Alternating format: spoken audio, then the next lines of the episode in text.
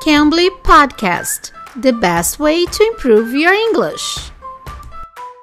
Oi, pessoal, eu sou a Teacher Kai. Estamos começando mais um podcast do Cambly. E hoje a gente vai falar com o Teacher Hayden do Cambly, que vai ajudar a gente com uma palavrinha. Na verdade, como eu posso falar estragar, alguma coisa estragado em inglês? Porque não tem uma definição só, não tem, aliás, não tem uma tradução só para essa palavra. Então, o Teacher Hayden vai nos ajudar com isso.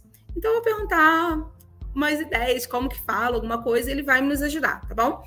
Se você não conhece o Cambly e quer usar o Cambly, você pode fazer uma aulinha totalmente grátis usando o código TEACHERK, TEACHERK tudo junto, você faz essa aulinha e aí você conhece os tutores nativos no Cambly, então vale a pena, use o código TEACHERK, tá bom?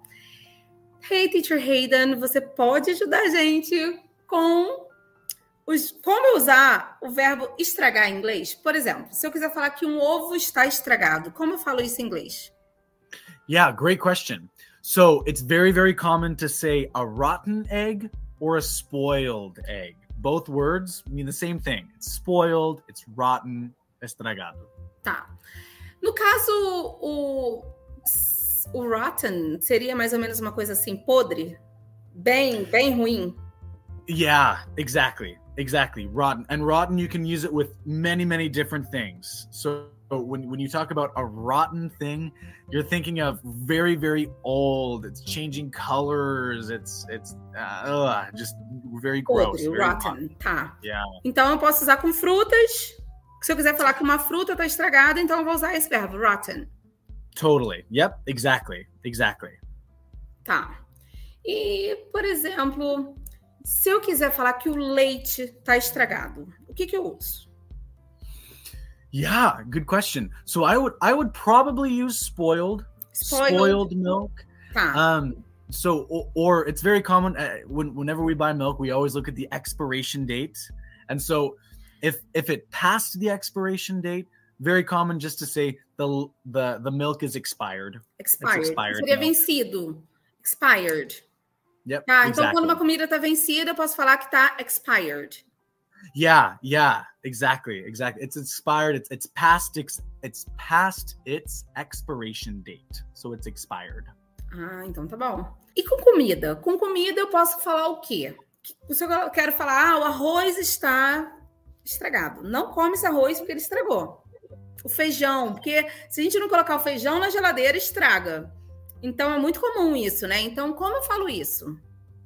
Yeah, yeah, good question. So, so you can still use kind of rotten. Maybe you could use spoiled, but I, I would probably uh, very very common if if we have food in my house and we look at it and when you can see that it's discolored, you can see things growing in it. When you can see mold in it, Hum, Then we call it- mofado. Mold exactly exactly. So you know my, my wife loves to keep food. She doesn't like to throw food away. But the second i say the word it's moldy that's okay. We can throw it away. It's done. It's done. So yeah i use that word all the time. Com a comida também, então é bem comum a gente usar o mold, então com por causa do mofo, então a gente usa isso, né? Yeah yeah exactly exactly Tá Yeah. bom. Mas eu posso falar the rice went bad? definitely yeah super common as well to to go bad so the To go bad, went tipo bad, assim, o leite também went bad. went bad. Don't drink Yeah. that milk, it went bad. it went bad yeah it's gone bad yeah don't don't drink it Posso, posso falar Yes. assim? definitely Ah, definitely então tá. Nossa, são muitas formas que a gente pode falar alguma coisa, assim, né? A mesma coisa se a gente for traduzir ao pé da letra, por isso que eu acho que a gente tem que praticar, né?